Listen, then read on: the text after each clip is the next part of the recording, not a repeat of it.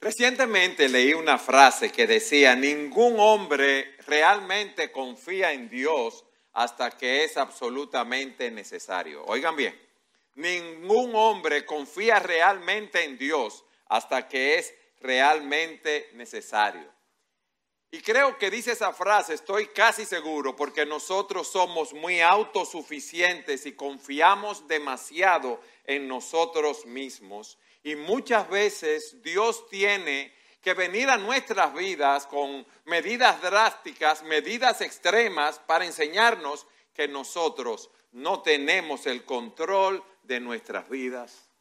Muchas veces vienen crisis, vienen problemas que son insuperables para nosotros. Y en ese momento entonces despertamos a la realidad de nuestra insuficiencia y nuestra gran y desesperada necesidad y dependencia de Dios. Inclusive, hay personas que no son cristianas o no tienen una fe, no practican, ¿verdad?, el, el cristianismo, que nunca le prestan atención a Dios, pero cuando vienen esas crisis severas, que ven que no tienen para dónde ir, que no tienen nadie que los socorra. ¿Qué es lo que dicen? Ay, Dios mío, ayúdame. Esos que decían que eran ateos, que no creían en Dios, ustedes los ven clamando a Dios. Porque hay momentos, oígame bien, donde Dios nos pone en situaciones que son desesperadas para nosotros. Y quizás en este día tú puedes estar en una situación así. Puede que te hayan diagnosticado un problema de salud y a menos que Dios no intervenga, no hay esperanza de que seas sanado. Tal vez estás atravesando por un grave, un grave problema matrimonial o familiar. Estás en, en una crisis en tu matrimonio, en un proceso de divorcio. Tu cónyuge te ha sido infiel o tu cónyuge anda por caminos diferentes a los tuyos o tienes algún inconveniente con alguno de tus hijos que está atrapado en, algún consumo de drogas o de alcohol. O puede ser que con la crisis tengas un problema financiero y estés al borde de la quiebra en tu empresa, en una situación crítica. O has perdido tu empleo y necesitas un empleo para tener los ingresos y mantener a tu familia. O puedes estar atravesando un problema personal, como es la soledad. Quizás tú pensaste que en este momento de tu vida tú ibas a estar casado o casada con tu familia, con tus hijos, con tus hijas. Y la situación no es así.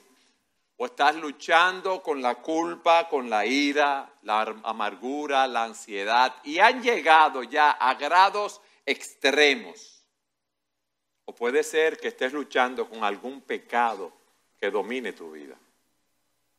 La pornografía, el alcohol, las drogas, el juego.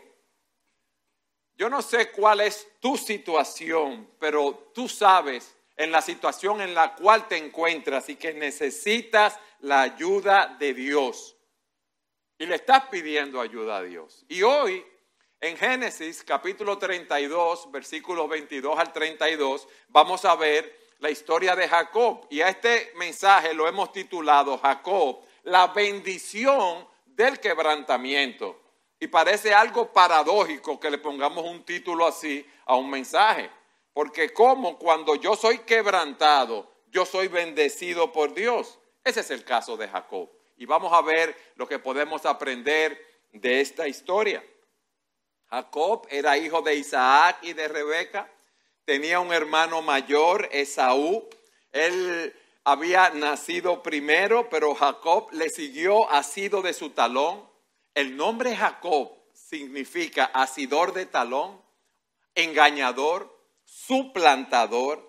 Y según la ley antigua, la primogenitura, o sea, los derechos, los mayores derechos de herencia, correspondían al hermano mayor, al que nació primero, que era Esaú. Pero Jacob, como un engañador, un día hizo un guiso de lentejas y su hermano le dio su primogenitura a cambio de ese guiso de lentejas. Él hizo un plan. Él era un fabulador, un engañador, como he dicho. Su hermano se enfurece cuando ve que ha sido engañado. La madre de ambos le dice a Jacob que vaya donde el hermano de ella. Pero antes de irse, Jacob obtiene de manera fraudulenta la bendición de su padre. Oigan bien, él lo engañó y se hizo pasar por el hermano mayor y en buen dominicano truqueó al papá también. Él sale donde su tío Labán para evitar un problema con su hermano Esaú, que había dicho que lo iba a matar por ese engaño. Y él va donde su tío Labán, que también era un hombre muy vivo, vamos a decirlo así, un engañador también. Le dice que le va a dar a su hija Raquel por esposa, sin embargo, le da primero a su hija Lea. Jacob tiene que trabajar para su tío por muchos años eh, y también él ideó un plan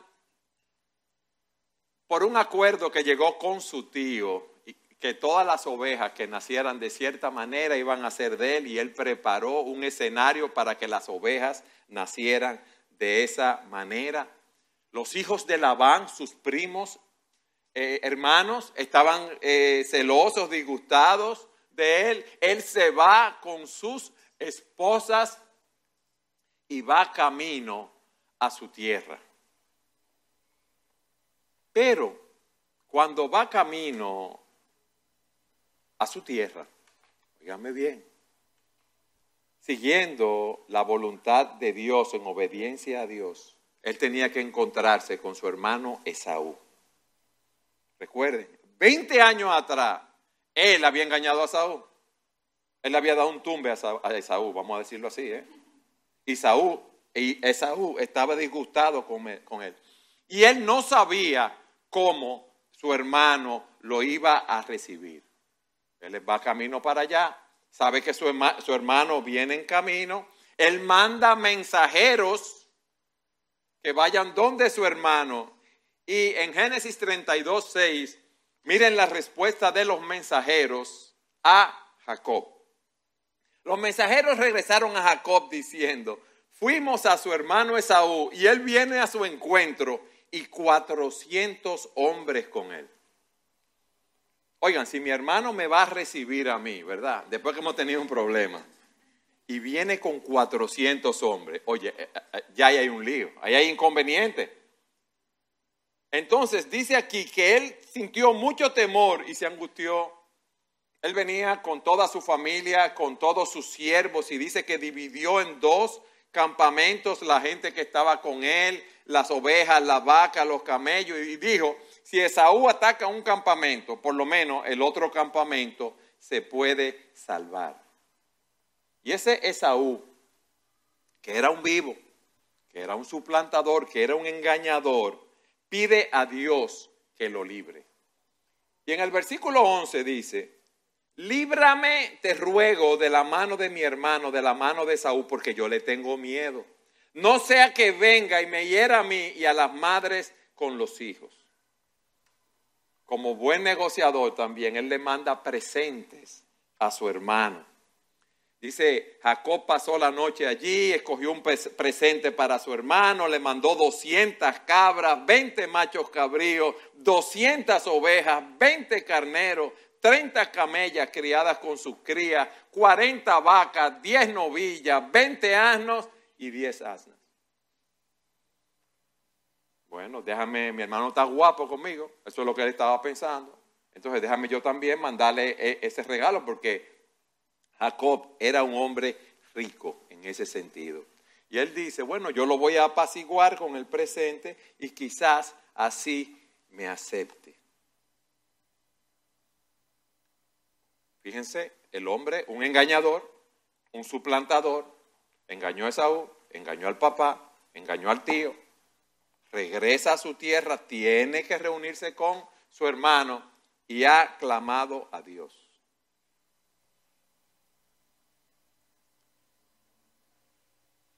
Cuando se separa, como leyó el pastor Alcántara, el pastor Rafael, en de su familia. Dice en, en 32, 22, aquella misma noche Jacob se levantó, tomó a sus dos mujeres, a sus dos siervas, a sus once hijos y cruzó el vado de Jabob. Después que lo tomó y lo hizo pasar por el arroyo, hizo pasar también todo lo que tenía. Y miren lo que dice el versículo 24. Jacob se quedó solo y un hombre luchó con él hasta rayar el alba. Lo primero que vemos aquí del trato de Dios con Jacob es que él quedó solo allí esa noche. Ahora imagínense ustedes la angustia que ese hombre tenía, la ansiedad que debía tener, su estado mental, cómo él se sentía pensando que su hermano podía matarlo, que venían 400 hombres, y la verdad es que si vienen 400 hombres a recibirme, no en son de paz, es lo que uno puede pensar. A veces uno tiene un problema pequeño y se pasa la noche pensando en ese problema y no duerme. Ahora imagínense a ese hombre solo pensando en lo que le podía suceder a su familia. No podía dormir, lleno de temor, agitado y angustiado. Y recuerden que él estaba en el desierto eso era oscuro como boca de lobo. Quizá un fueguito a lo lejos, alguna fogatica que hacían. Él estaba solo y no tenía la distracción de las demandas del campamento. Imagínense ustedes en esa situación de noche, oscurito, que usted no se ve la mano, lleno de temor, donde los ruidos en el desierto seguro se magnificaban en ese momento chivísimo hablando en buen dominicano, mirando para la derecha, para la izquierda, para arriba, para abajo, pensando que algo le podía suceder. Y de repente en la oscuridad una mano lo agarra. Eso fue lo que pasó. Imagínense el susto que él llevó. Eso fue un, ataque al corazón. A mí me agarran así, ahí mismo me quedé, yo creo ya. ¿Quién puede ser que está agarrándome así? Que viene a agredirme a mí a esta hora. Bueno, fue alguien que mandó esa U para matarme ya, si no hay pleito ya, ya sale de mí. Pero en el desierto también habían ladrones y pueden ser eh, un salteador o un grupo que estaban allí para matarme. Y él empieza a luchar con ese extraño para defenderse. Dice, llegó un hombre y luchó con él hasta el amanecer. Y en un instante vemos a Jacob que se encuentra en una lucha cuerpo a cuerpo. La pregunta es, ¿quién era esa persona? Bueno, en Oseas 12:4 se nos dice que era el ángel del Señor. Haciendo referencia a la vida de Jacob, Oseas 12:4 nos dice, sí, luchó con el ángel y prevaleció. Lloró y le pidió su ayuda. En Betel lo encontró y allí él habló con nosotros. Ese ángel eh, del Señor es considerada como una manifestación preencarnada de nuestro Señor Jesucristo. Jesucristo. Por lo que vemos en pasajes como Génesis 18, eh, cuando tres hombres van donde Abraham y el tercero que, que, habló Abraham parece ser Dios mismo y dice, y el Señor se le apareció a Abraham en el encinar de manto. Pero allí está él luchando con ese hombre. Muchas personas dicen que, que, este pasaje habla primariamente de prevalecer en oración, pero aquí vemos que hay una lucha física, que le dejó una lesión física, como veremos más adelante. Pero mira lo interesante de esto. En un principio, Jacob está consumido por el problemazo que tiene por delante. Él no está buscando a Dios. Él no está luchando con Dios para que Dios lo bendiga, sino que es Dios que lucha con Jacob para llevarlo a un punto de sumisión física y espiritual. Dice el ministro Pink, Jacob no estaba luchando con este hombre para obtener una bendición, sino que Dios estaba luchando con Jacob para obtener algo de él. Y muchos comentaristas dicen que quería que Jacob viera su impotencia, que viera su pobreza, que viera su inutilidad, lo poco que era ante su creador. Era para enseñarnos que cuando reconocemos nuestra debilidad, entonces somos fuertes. El creador de los cielos y de la tierra era su adversario el creador, nuestro Dios, le estaba enseñando en ese momento a no creerse que él era autosuficiente, que no pensara que él podía vivir como él, le quería, como él quería y hacer las cosas como a él le parecía, enseñándole que no podía salirse siempre con la suya como somos nosotros, que muchas veces hacemos cosas contrarias a lo que dice la palabra de Dios. Nos salimos con la nuestra y pensamos que estamos bien así. Ese era Dios enseñándole a someterse a Él. Y yo quiero preguntarte, sea cual sea tu situación, ¿alguna vez Dios ha luchado contigo? ¿Alguna vez cuando tú has querido aferrarte a, tus cosas, a hacer las cosas a tu manera, Dios ha luchado contigo? Cuando tú has querido vivir eh, aferrado a ciertos pecados, Dios ha luchado contigo. Yo creo que todos nosotros hemos luchado con Dios en ese sentido y lucharemos con Él durante todas nuestras vidas cristianas. Mis hermanos, todos nosotros somos como Jacob. Todos nosotros pensamos que el enemigo está fuera de nosotros, que no somos nosotros. Que el enemigo es mi esposa, mi padre, mi trabajo, el país, las circunstancias. Y oramos, oh Dios, quítame este problema. Ayúdame, oh Señor, le decimos. Pero debemos recordar algo central. Mis amados, el enemigo está dentro de nosotros. El problema es nuestra carne. El problema son nuestras pasiones y deseos mundanos, pecaminosos. El problema es el pecado remanente que hay en nosotros. El problema es nuestra autosuficiencia, nuestro orgullo, nuestro egoísmo, nuestro deseo de vivir independientemente de Dios, como decía Duardi en la escuela dominical. Por eso Dios tiene que venir y mostrarme el poder que tiene el pecado que mora en mí antes de Él librarme de ese pecado. Quizás tú estás aquí así, atravesando por una situación muy difícil, pero es bueno que sepas que tú has estado luchando contra Dios todo ese tiempo. Tu problema es que tú no quieres humillarte delante de Dios. Tú no quieres depender de Él y de su gracia. El problema de Jacob no era Esaú. El problema de Jacob era él mismo. Y Dios le está diciendo, yo voy a luchar contra ti para liberarte de ti mismo. Y te lo está diciendo a ti en este día. Yo voy a luchar contra ti para liberarte de ti mismo en el día de hoy. Pero miren qué interesante. ¿Qué tiempo duró Jacob luchando con el ángel? Y dice, y luchó con él un varón hasta que rayaba el alba. Luchó contra él toda la noche. Y eso es algo agotador. Leí del pastor James Montgomery Boyce que él practicaba lucha olímpica cuando estaba en el colegio y tenía una condición física excelente.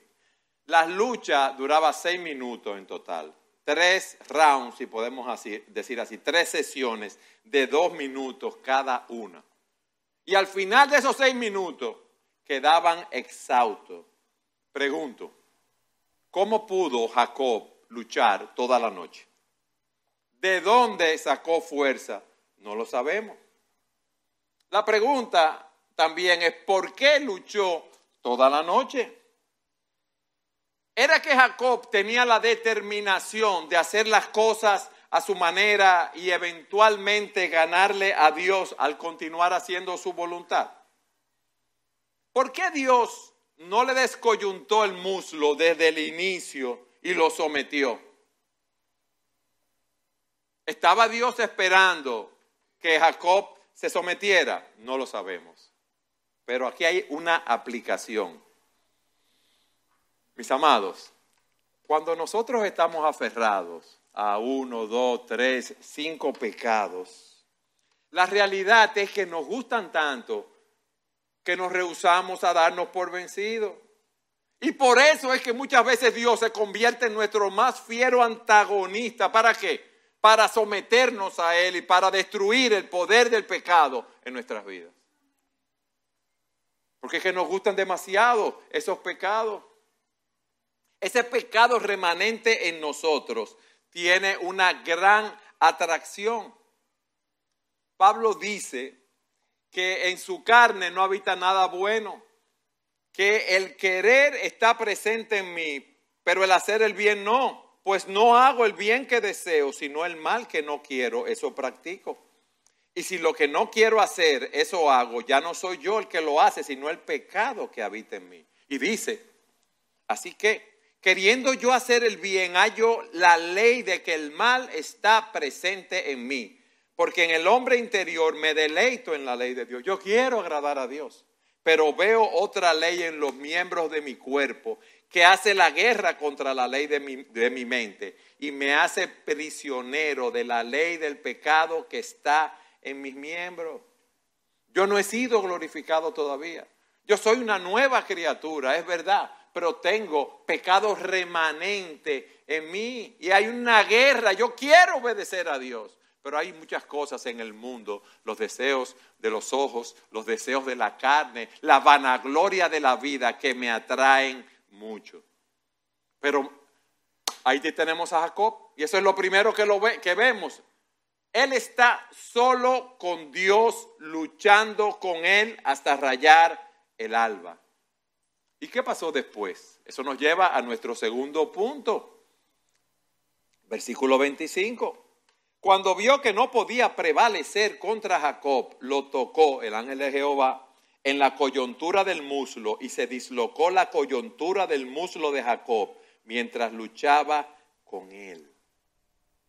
Jacob estaba determinado a pelear hasta lo último.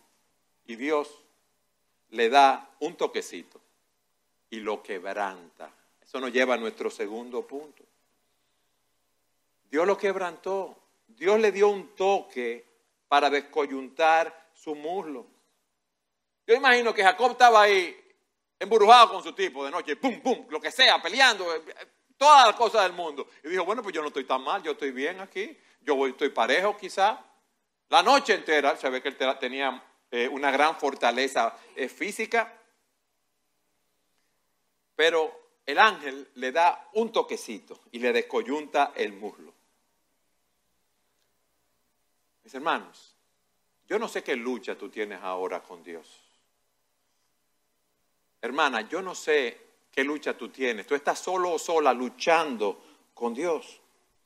Pero yo quiero que tú aprendas algo. Dios es soberano. Él hace su voluntad en nuestras vidas. Él siempre gana el combate, aunque muchas veces tenga que descoyuntarnos el muslo para poder, cada que nos sometamos a Él.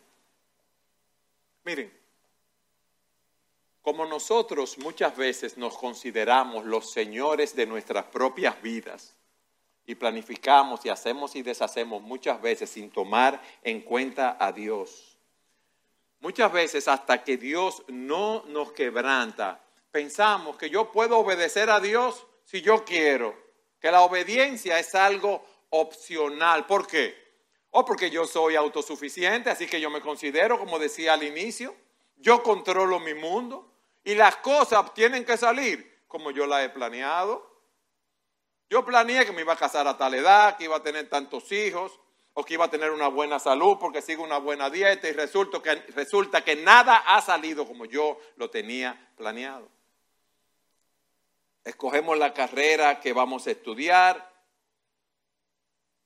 Queremos que podemos manejar nuestro trabajo como nos parezca, nuestros horarios y que Dios está ahí para servirnos. Dios está ahí para bendecir los planes míos.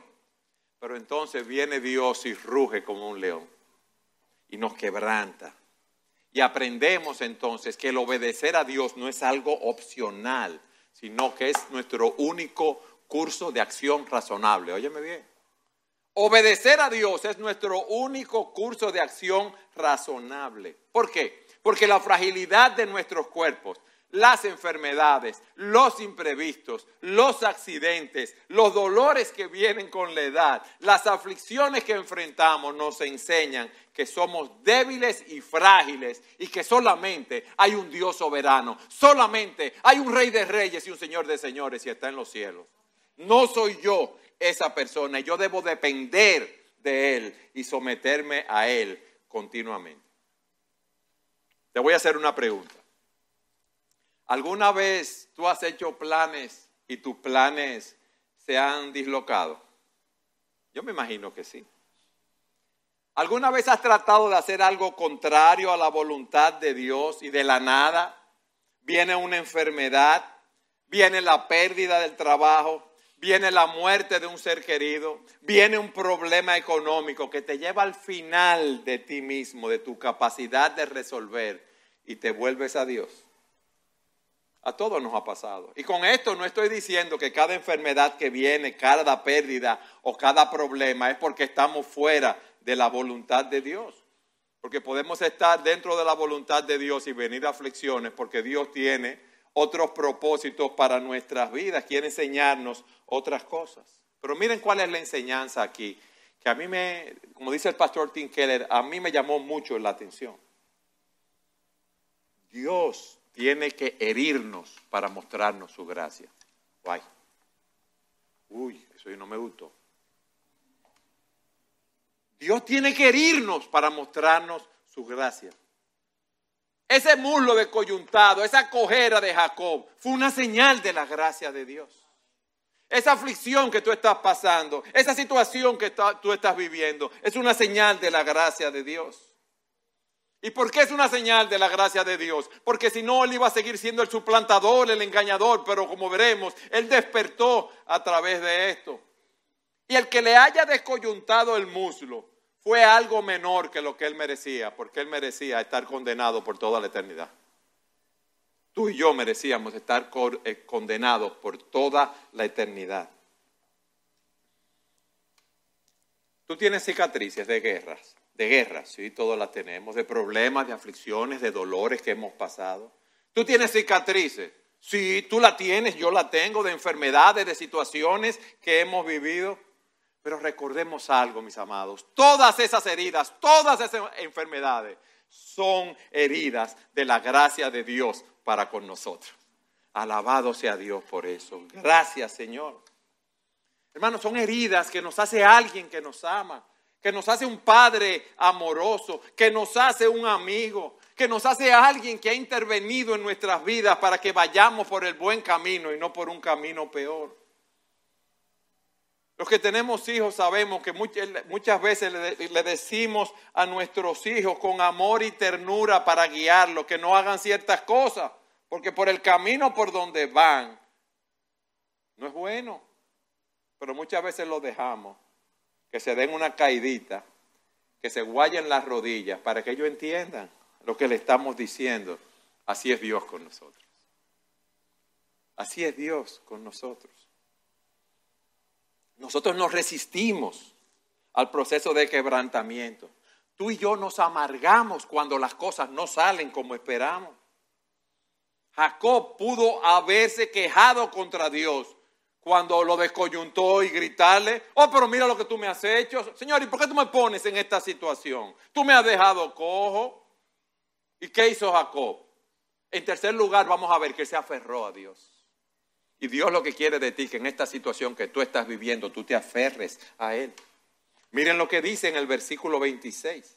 Entonces el hombre dijo, suéltame porque raya el alba. ¿Y qué le dice Jacob? Ay, sí, vete. No, no te soltaré si no me bendices.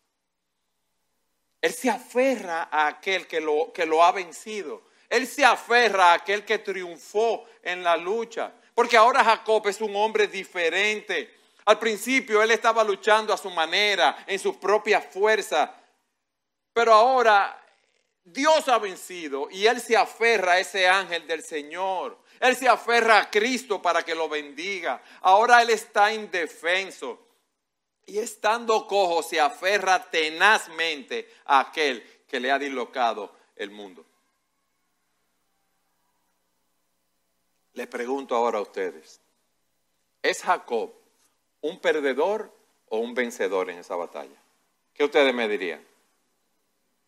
¿Un vencedor? ¿Por qué? Porque es la imagen de un hombre que se ha sometido a la voluntad de Dios para su vida.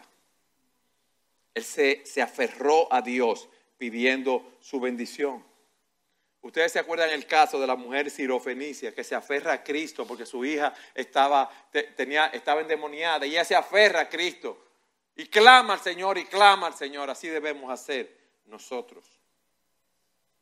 Y Jacob en medio de esa situación, él rogó para que Dios lo bendijera. No te soltaré si no me bendices. Él había estado solo con Dios. Él fue quebrantado por Dios en segundo lugar. Él se aferró a Dios. Pero miren lo que pasó en cuarto lugar. Él fue bendecido por Dios. Versículo 27. ¿Cómo te llamas? le preguntó el hombre. Y Jacob le respondió. Le respondió él. Le preguntó al hombre. Jacob. Le respondió él. Y el hombre dijo, tu nombre ya no será Jacob, sino Israel porque has luchado con Dios y con los hombres y has prevalecido. Ya tú no vas a ser más quien tú eras, el engañador, el suplantador, no. Tú vas a ser Israel. El que pelea con Dios, y eso eh, significa el que tiene a Dios de su lado. El que se aferró a Dios y luchó con mucho vigor y tenacidad hasta, obtener la bendición. Ahora Jacob había aprendido a obtener la victoria no, no centrado en su propia sabiduría, en sus propias maquinaciones, en sus propias artimañas, sino él se estaba apoyando ahora en el poder de Dios y no en su propia sabiduría. Hermano, hermana, ¿tú sabes por qué muchos de nosotros no hemos sido verdaderamente bendecidos? porque no hemos sido verdaderamente quebrantados. Óyeme bien, no hemos sido bendecidos porque no hemos sido quebrantados. En el mundo, si yo rompo esta página, esta es tu clase, Eduardo, pero tú me la vas a mandar, no hay problema. Se rompió la página, ¿qué usted hace con la página? ¿La guarda? No, usted la bota. Pero Dios nunca usa, nunca usa nada hasta que no lo haya roto. Dígame bien, en el mundo nosotros votamos las cosas rotas. Dios para usarnos primero nos rompe. Fíjense en las personas que han sido grandemente usadas por Dios, han sido quebrantadas primero. ¿Tú sabes por qué? Porque no hay bendición sin quebrantamiento. No hay bendición sin quebrantamiento.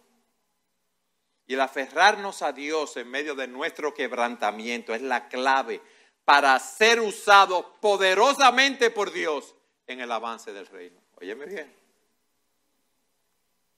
Dios le da un nuevo nombre a él, Israel. Ya tú no eres el suplantador, ahora tú eres el que prevalece. Pero Dios tuvo que dejarlo cojo. ¿Para qué? Para vencer su autosuficiencia. Jacob, ya, ya tú, Tú vas a prevalecer sobre tus enemigos, pero no por tus artimañas, eh, no por tu propia sabiduría mundana, sino por el poder de Dios que está en ti. Mis hermanos, el poder de Dios que está en ti, cuando Él te quebranta, cuando Él me quebranta a mí. Jacob, ahora tú vas a ir donde Esaú, pero ya vas a ir sin temor, porque ahora tú vas en el poder de Dios y ya tú no vas en tu propia debilidad, ya tú no vas en tu propia sabiduría. Y eso nos enseña a nosotros, mis amados, que debemos buscar la bendición de Dios sobre todas las cosas, porque cuando tenemos la bendición de Dios, la sonrisa de Dios en nuestros corazones, no nos falta nada. Cuando tenemos la bendición de Dios, estamos completos. Pero para eso Dios debe prevalecer sobre nosotros, porque nos hemos sometido a Él. Jacob le dice, dame a conocer tu nombre. ¿Para qué preguntas mi nombre? Le respondió el hombre y lo bendijo allí. Jacob sabía con quién estaba luchando. Él sabía con quién estaba luchando.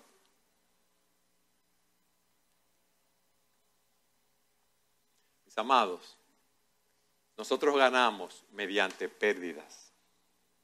Jacob ganó mediante pérdidas. Cristo ejemplifica esto perfectamente. Cristo dejó su trono en los cielos y se humilló haciéndose hombre. Y estando en la condición de hombre, sufrió muerte de cruz, algo humillante. Pero Él lo hizo para que tú y yo no tuviéramos que enfrentar la ira de Dios.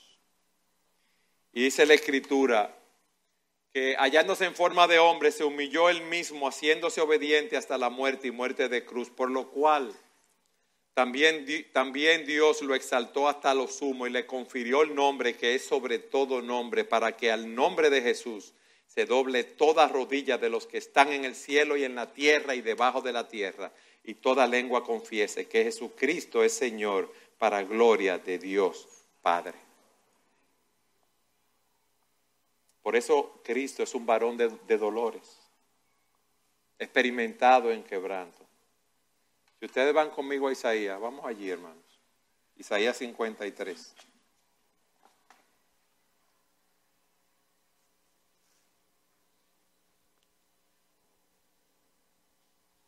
Dice en el versículo 10, quiso el Señor quebrantarlo sometiéndolo a padecimiento. Cuando Él se entregue a sí mismo como ofrenda de expiación, verá su descendencia, prolongará sus días y la voluntad del Señor en su mano prosperará. Debido a la angustia de su alma, Él lo verá y quedará satisfecho. Por su conocimiento el justo, mi siervo, justificará a muchos y cargará las iniquidades de ellos. Por tanto, yo le daré parte con los grandes y con los fuertes repartirá despojo, porque derramó su alma hasta la muerte y con los transgresores fue contado, llevó el pecado de muchos e intercedió por los transgresores. Mis hermanos, Cristo soportó la ira de Dios. Cristo fue quebrantado. Cristo fue despreciado y desechado por nosotros los hombres. Cristo fue varón de dolores, experimentado en, en, aflicción. Nosotros escondimos de él el rostro, nosotros lo menospreciamos. Él llevó nuestras enfermedades, cargó nuestros dolores. ¿Para qué? Para que todo aquel que en él cree no se pierda, mas tenga vida eterna. Yo decía que a Jacob, a Jacob le fue descoyuntado el muslo, pero eso es algo menor que soportar en, el infierno por toda la eternidad la ira de Dios. Cristo fue quebrantado por amor a ti y por amor a mí, para que nosotros no tuviéramos que pasar una, una eternidad soportando la ira de Dios. Jacob estuvo solo con Dios. Jacob, fue quebrantado por Dios.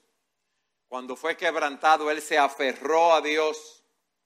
Luego él fue bendecido por Dios. Él estaba cojeando, pero ya estaba avanzando. Óyeme bien. Quizá tú estás cojeando aquí. Pero si has sido quebrantado por Dios y te has sometido a Él, vas avanzando. En quinto lugar, los vemos apoyado y descansando en Dios. Versículo 31. El sol salía cuando Jacob cruzaba Peniel y cojeaba de su muslo. Yo te quiero preguntar algo. Dios ha tenido que dejarte incapacitado para bendecirte. Jacob quedó cojo. Quizá iba a usar muletas toda su vida. Y la gente le iba a preguntar, Jacob, ¿qué te pasó? ¿Por qué estás cojeando?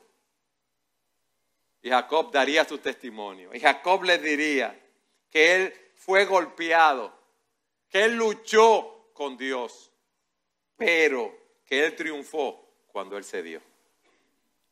Y quizás Dios te ha dejado cojo o coja como lo hizo con Jacob, pero él transformó a Jacob. Y es mejor tener las cicatrices ahora, es mejor tener la cojera ahora, es mejor tener todos los inconvenientes aquí y ahora, pero que Dios nos transforme en otras personas para su gloria.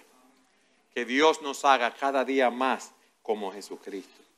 Yo me imagino que cada, en cada momento que Jacob cojeaba, se acordaba de la obra que Dios había hecho en su vida y cómo Dios obtuvo la victoria, pero cómo Él también obtuvo la victoria en Dios.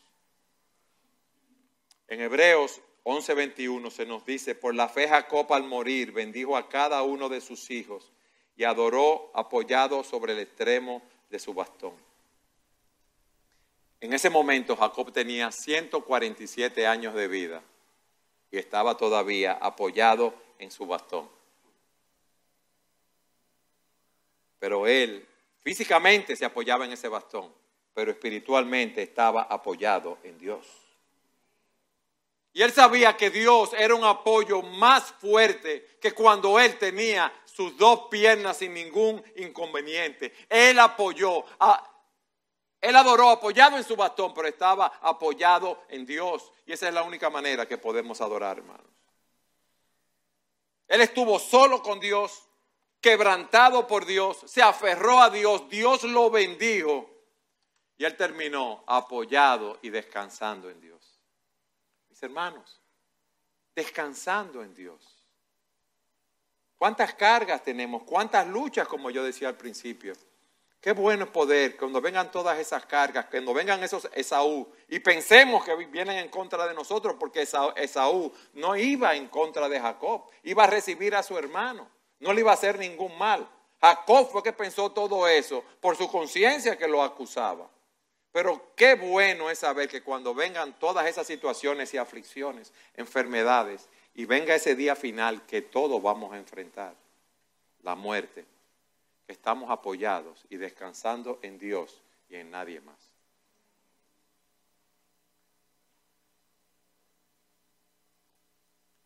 Dice un autor que cuando Dios, el Dios de Jacob, es nuestro refugio, él pone su mano sobre nosotros para enseñarnos grandes lecciones espirituales. Él nos hiere, sí. Él nos incapacita, sí. Pero nos da una sanación, una curación más profunda. Qué paradójico que Él nos incapacita para hacernos más fuertes. Piensa en eso, en tu situación. Él nos incapacita para hacernos más fuertes. Él le quitó a Jacob todas esas seguridades falsas que él tenía para que Jacob dependiera de él solamente. Y Jacob hizo de su Dios, del Dios de Jacob, su refugio. Y quiere el Señor que nosotros hoy podamos hacer del Dios de Jacob nuestro refugio. ¿Has luchado tú con Dios hasta que Él te ha mostrado su verdadero carácter y naturaleza? ¿Te ha humillado Dios al poner su dedo en el encaje de tu muslo y te ha dejado cojeando? Recuerda, Dios no puede bendecirnos y usarnos hasta que nos haya quebrantado. Él nos pone una cicatriz en esta carne orgullosa, esta carne egoísta para recordarnos lo que son nuestras vidas sin su presencia morando en nosotros para bendecirnos. Óyeme bien. Cada vez que tú veas esa cicatriz, dale gloria a Dios. Eso es lo que tenemos que hacer. Pablo dice, estamos afligidos en todos, pero no agobiados, perplejos, pero no desesperados, perseguidos, pero no abandonados, derribados, pero no destruidos llevando siempre en el cuerpo por todas partes la muerte de Jesús, para que también la vida de Jesús se manifieste en nuestros cuerpos. Mis hermanos, Cristo está con nosotros. Dios está obrando en nuestras vidas. ¿Qué debemos hacer tú y yo? Orar a Dios y decirle, Señor, yo no te voy a dejar hasta que tú me bendigas. Señor, yo no me voy a apoyar en mi propia prudencia, sino en tu prudencia. Porque el hombre, oíganme esto, que ha sido quebrantado, tiene, y que tiene comunión y poder con Dios porque está dependiendo de Dios, ese hombre, esa mujer está a salvo. Y por eso Pablo dice entonces, ¿qué diremos? Si Dios está por nosotros, ¿quién estará contra nosotros? ¿Quién nos separará del amor de Cristo, mis hermanos? ¿Quién? Tribulación o angustia o persecución o hambre o desnudez o peligro o espada. En todas estas cosas somos más que vencedores por medio de aquel que nos amó. Porque estoy convencido, dice él, que ni la muerte, ni la vida, ni ángeles, ni principados, ni lo presente, ni lo porvenir, ni los poderes, ni lo alto, ni lo profundo, ni ninguna otra cosa creada nos podrá separar del amor de Dios que es en Cristo Jesús, Señor nuestro. Nada nos puede separar del amor de Dios, pero Dios está tratando con nosotros.